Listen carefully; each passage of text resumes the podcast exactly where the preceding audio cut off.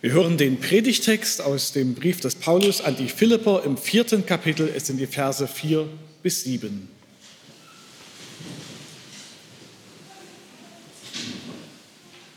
Freuet euch in dem Herrn alle Wege. Und abermals sage ich, freuet euch. Eure Güte lasst kund sein allen Menschen. Der Herr ist nahe. Sorgt euch um nichts sondern in allen Dingen lasst eure Bitten in Gebet und Flehen mit Danksagung vor Gott kund werden.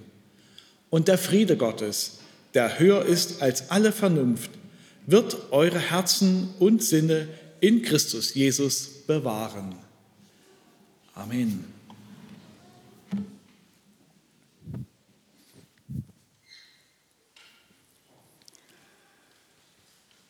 Gnade sei mit euch und Friede von Gott, unserem Vater und unserem Herrn Jesus Christus.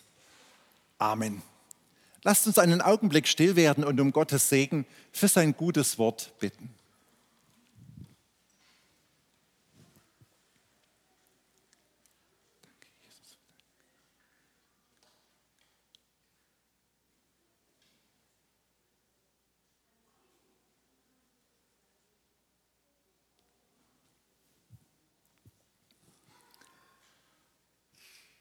Ihr Lieben, heute steht der Sonntag unter der Freude.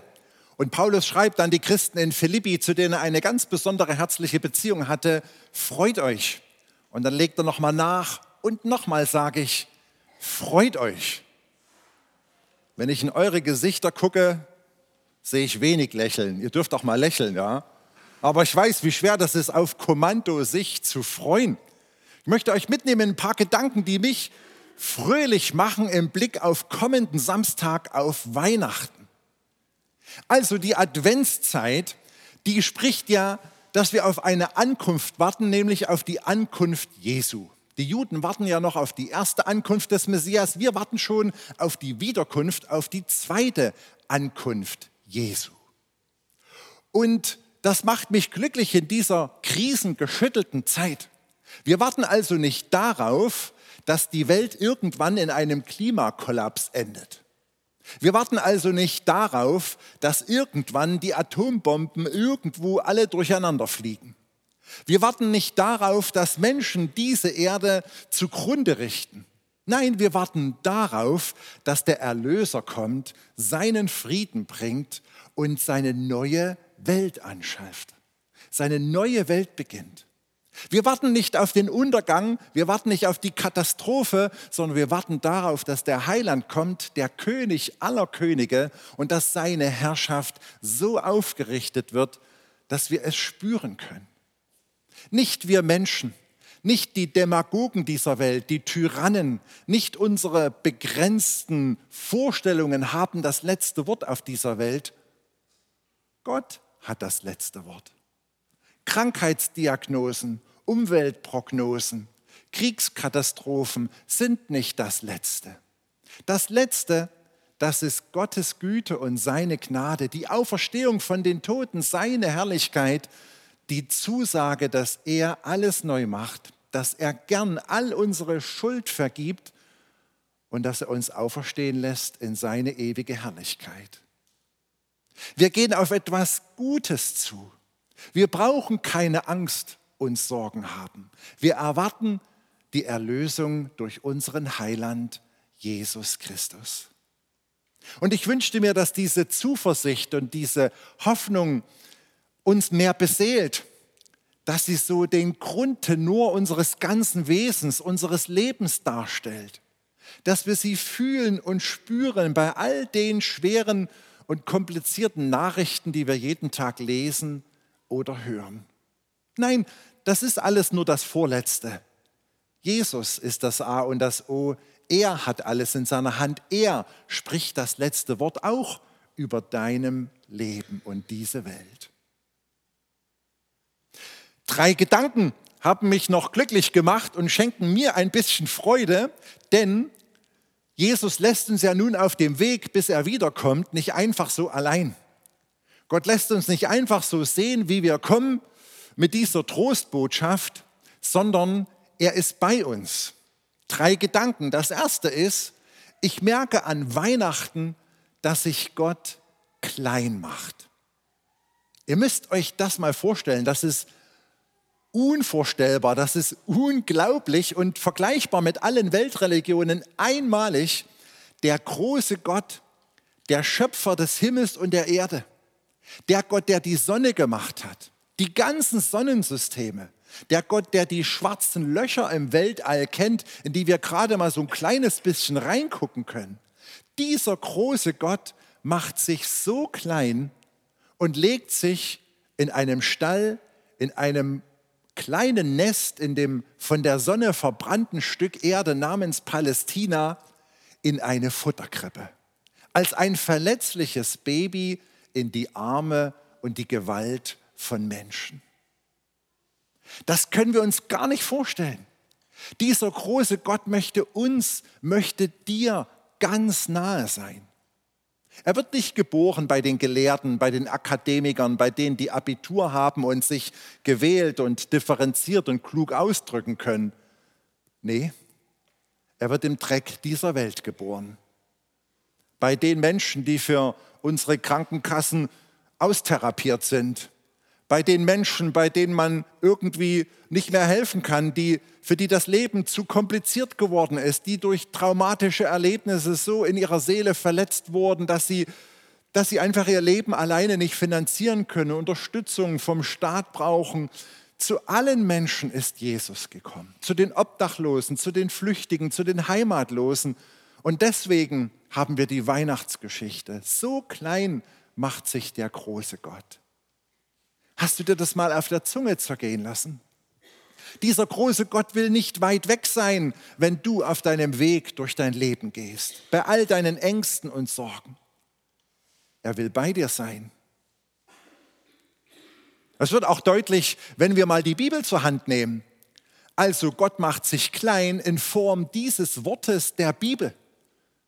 Wir haben alle zu Hause die zwei Buchdeckel, zwischen denen die 66 Bücher unserer Heiligen Schrift eingeordnet sind.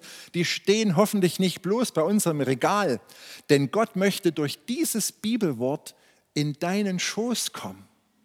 Dass du es aufschlägst und jeden Tag liest, denn dieser große Gott möchte durch diese Worte mit dir sprechen. Der will zu dir reden. Der will mit dir in den Dialog treten durch dieses Wort. Und Gott hat sich klein gemacht, dass es sich in solche Buchstaben pressen lässt, weil wir Menschen können die missbrauchen. Und wir Menschen haben sie missbraucht in 2000 Jahren Kirchengeschichte. Wir haben sie missbraucht, um Kreuzzüge zu rechtfertigen oder andere schlimme Fehler.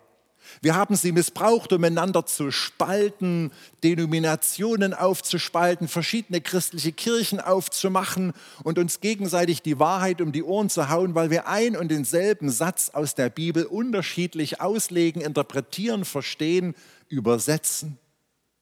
Und so kann man sich das Bibelwort auch missbräuchlich bedienen, damit Schindluder treiben. Gott weiß das, dass da viel Leid über diese Welt gekommen ist, viel Trennung und Spaltung und Verletzung. Aber er nimmt das im Kauf, weil er sich nämlich verletzlich und klein macht, um mit dir jeden Tag ins Gespräch zu kommen. Auch wenn du nicht auf jeder Bibelseite liest, dass Gott dich liebt und dich meint, dann liest du es auf jeder dritten Seite in der Bibel. Im Gesamtkontext, wie geduldig Gott ist, wie er sich uns zuwendet, wie er alles gegeben hat, um dich mit sich zu versöhnen. Lies die Bibel. Lass Gott zu dir sprechen. So klein macht sich der große Gott, um mit dir ins Gespräch zu kommen. Lasst, wenn wir als Christen über Gottes Wort reden, der Liebe mehr Raum als der Wahrheit. Lasst uns die Einheit suchen über dieses Wort, weil sie jedem Menschen gilt. Und das Dritte, was ich heute als Beispiel anbringen möchte, wie klein sich Gott macht, das ist das heilige Abendmahl. Ihr lieben Zuschauer zu Hause, tut mir leid, ihr könnt nicht dabei sein, aber wenn ihr wieder gesund seid, seid nächste Woche hier in der Versöhnungskirche. Wir fahren in jedem Gottesdienst Abendmahl. Und das muss man sich mal überlegen, da macht sich dieser große Gott so klein, dass er sich in Form dieser Hostie, dieses Brotes in deine Hände legt. Dieser Gott macht sich so klein, dass er ein Brot und Wein in seinem Leib und Blut spürbar in dich hineinkommen will. Näher kann dir Jesus nicht kommen. Und Jesus möchte in dich hineinkommen, dich zum Glauben und zum Leben stärken. Auf dem Weg durch diese krisengebeutelte Zeit, bis er endlich wiederkommt und alles erlösen wird, bis du ankommst in seiner Herrlichkeit, will dich Gott immer wieder tanken und stärken, dir alles geben, was du brauchst. So klein macht sich der große Gott, weil du ihm wichtig bist. Wird er in einem Stall geboren, kommt durch das, den Buchstaben des Wortes Gottes in deine Wohnung, in dein Zimmer und stärkt dich durch das heilige Abendmahl am inneren Menschen. Gott lässt sich nicht allein auf diesem Weg bis zu seiner Wiederkunft. Nimm das an. Es ist Grund zur Freude.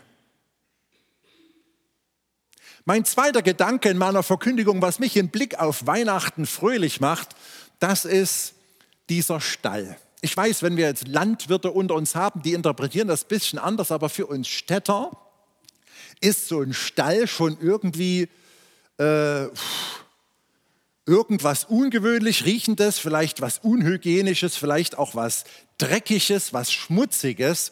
Und das Bild ist also schön, dass Jesus gerade in den stinkenden Stall zur Welt kommt. Und wir haben ja noch ein paar Tage bis Weihnachten. Ich frage dich heute Morgen, was ist zurzeit der stinkende Stall in deinem Leben? Was stinkt dir? Wo stinkt es bei dir? Wie sieht es in deiner Ehe aus? in deiner Partnerschaft, in deiner Primärbeziehung deines Lebens? Gibt es da Spannungen, unausgesprochene Dinge? Sagst du, irgendwie zerbricht da was? Wie sieht es aus mit deiner Beziehung zu deinen Kindern oder zu deinen Eltern zwischen den Generationen? Sind da Dinge aufgelaufen, Tabuzonen, Dinge, die angesprochen, vergeben werden müssten? Wie geht es dir nachts, wenn du nach den vielen schweren Nachrichten schlafen sollst? Hast du manchmal Angst, wie du im nächsten Jahr deine Rechnungen bezahlen sollst, wie das Geld aufgehen soll? Hast du manchmal Angst, was aus dieser Welt wird oder aus dem Krieg in der Ukraine?